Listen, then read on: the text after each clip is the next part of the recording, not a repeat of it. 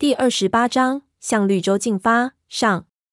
眼前的情形之壮观，言语根本无法表达，我们都看得呆了。虽然文景的笔记中提过这么一个绿洲，但是我的印象里应该不是这个样子。盆地非常大，而且看上去很工整。胖子说起来，竟然好像一个陨石坑。从悬崖上往下看去，只看到下面烟雾环绕，几乎全是密集的树冠。看不到具体的情况，这应该就是塔木陀了。没想到我们竟然是以这样的方式发现它的，好像有点太简单了。潘子把车倒了回来，我们就一边用望远镜看盆的，一边琢磨这是怎么回事。潘子道：“看来定主卓玛和文景他们分开时候的岩山，确实几经消失了。这里是盐盖地区，可能那是一座岩山，几十年。”几次雨就剩个土包了。不过顺着河水的方向，还是能够找到这里。这些文景的笔记上没写，我也不可能知道。不过如今这么就发现了这绿洲，我们也有点不知所措。我就问潘子有什么打算。潘子就道肯定要先下去看看。他听我说了笔记和定主卓玛的口信，知道文景肯定就在下面，说现在不能等三爷会合。要直接先进去看看情况。文景就是师母，要是因为等三爷把师母漏过去，他这伙计也不用再当了。时间已经不多了。我心说你真是个二十四孝的手下。不过我也是这么想的，时间已经不多了。算起来，十天几乎就在眼前。问了几个人都没有意见，他们就让我看看这盆的应该怎么进去。文景的笔记上有详细的路线描述。他们当年是通过一条峡谷进入盆地的，不过这里的地貌几经完全变了。通过他的路线描述，看来是找不到那条峡谷。我们只能开车绕着盆的寻找，几经曲折，终于发现了一条宽大的峡谷。潘子绕了一个大圈子，在盆地大概四公里的地方找到了峡谷的入口。最开始的一段可以开车，我们一路进去，一直到乱石挡住去路为止。然后几个人下车，备起装备就步行前进，一直走到看到树木，才停下来休息。我拿起文景的笔记，仔细看里面的记载。看了笔记之后，我不由有点心虚。从文景的笔记中记载的事情推断，这条峡谷十分的危险。峡谷再往前去，因为海拔降低，热带植被丛生，瘴气弥漫。我们的防毒面具有可能应付不了这么潮湿的环境，而且这里是通往西王母宫的唯一入口。一路过来遇到的事情，让我感觉到西王母宫诡异非常。料想这路也不会这么好走。不过相比之下，我最担心的还是过了峡谷后的事情。峡谷的尽头就是绿洲的核心地带，这里是河流汇聚的地方。坑谷下茂密的树冠之下，全是潮湿的沼泽。这里的奇特地貌几乎形成了一个戈壁中的热带雨林。虽然我们知道西王母的古王城就在沼泽之内的某处，但是在里面搜索几乎就是玩命。我们在峡谷的树荫下详细的看了文景在笔记中描绘出的大概行进路线。因为没有进入沼泽实地，很多的地方都看得一头雾水，而且文景在很多地方都画着问号，我们不知道这些问号代表着什么。这让我们非常的为难，最后只能决定走一步是一步。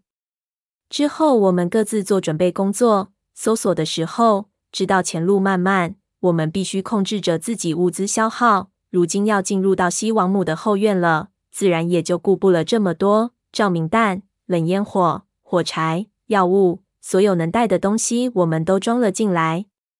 潘子在越南打过仗，现在成了我们的顾问。他说：“从在悬崖上看下面的情况，这里的情况应该和越南的热带雨林差不多。这种湿润地带的沼泽最危险，上头是原始雨林的阔叶冠，几乎覆盖了整个谷底。这么茂密的植被，下面肯定透不过阳光。树冠下面一片漆黑，瘴气弥漫，是蚊子、蚂蟥、毒虫的天下。尽管这里的气温超过三十度，我们也必须穿长袖长裤。”不然没一个小时，你身上绝对一块好肉都没有。阿宁说：“我有驱蚊水，行不行？”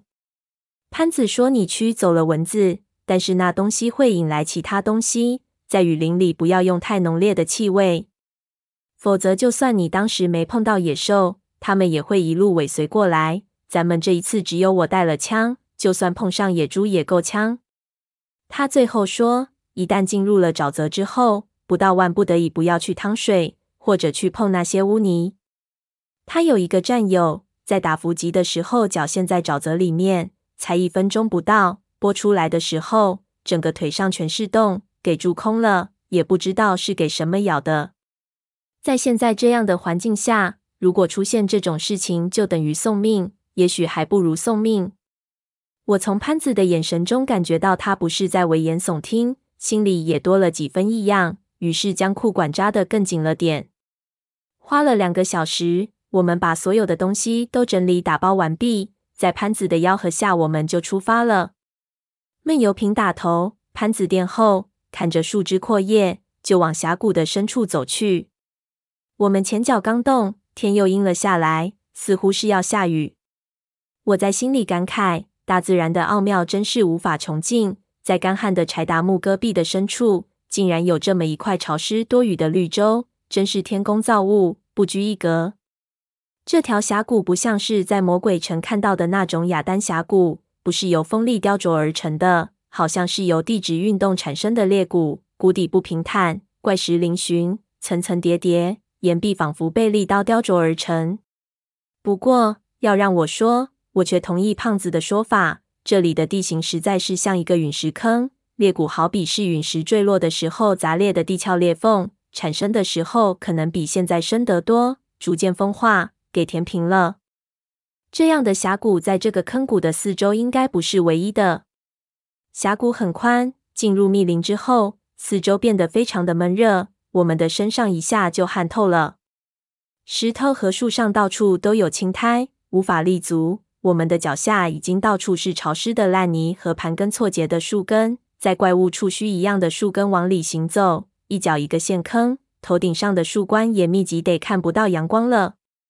一下子我就产生了非常严重的错觉，我现在真的是在青藏高原上，而不是在亚马逊的原始丛林里吗？本来以为这种情况只有在峡谷的尽头才会碰到，没想到在峡谷中已经如此了。那坑谷里的情况估计更加的糟糕。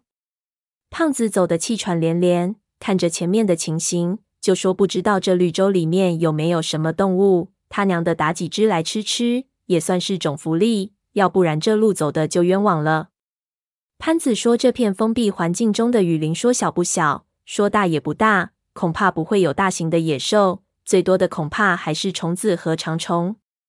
在很多这样的沼泽中，蛇是最常见的。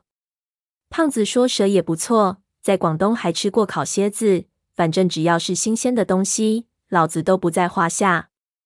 我想起文景在笔记中写的“泥沼多蛇，遇人不惧”，想必潘子说的不错。不知道这些蛇的大小，在很多好莱坞的电影里。有些蟒蛇可以长到老树这么粗，压路机都压不死。不过这里应该没有这样的条件，而且这里的生态环境十分特殊，是一个封闭的陆上孤岛。我想，除了飞鸟和人类，其他东西根本不可能进入到这里来。这里的生物是在这个绿洲形成时开始就在这里繁衍的。当时柴达木还是一片富庶的河流密集之地，物种丰富。也许我们能够在这片绿洲中发现很多几经灭绝的动植物，这有可能比西王母宫里的东西更加的有价值。转念一想，有心说不要了。在《山海经》的西王母传说中，西人母宫是被一群人面的青鸟守护着，这肯定是一种我们所不了解的巨大猛禽，保不准就是在长白山攻击我们的那种怪鸟。这种东西还是灭绝了好。由于树木太过密集。而我们又是在峡谷中，没有迂回的条件，我们只能一边砍掉老藤阔叶，一边前进。这很消耗体力。胖子和闷油瓶轮流开道，也没有多少起色。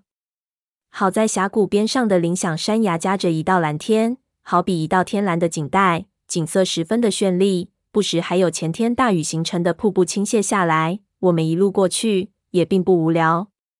走了不久，我们就发现前面的峭壁上。出现了很多的石窟，密密麻麻，足有百来个，上面覆满了青苔，不知道里面雕着什么东西。我们一下子紧张起来，看景色的心情也没了。一路过来没有看到任何关于西王母国的遗迹，一直有一种不真实的感觉。现在突然看到了，我们真的开始靠近这个神秘古国的核心地带了。这想来是件兴奋的事情，但是实际看到又觉得有点恐怖。收拾起嬉闹的心情，我们上去查看。这些石窟有大有小，大的能并排开进去两辆解放卡车，小的只有半人多高。和敦煌的有很大的不同，石窟都很浅，在外面就能看到里面的雕像，只是被厚厚的青苔整个盖住了。我爬上去，拿出匕首，开始刮其中一座上的覆盖物，在青苔中逐渐露出了一座怪异的石雕。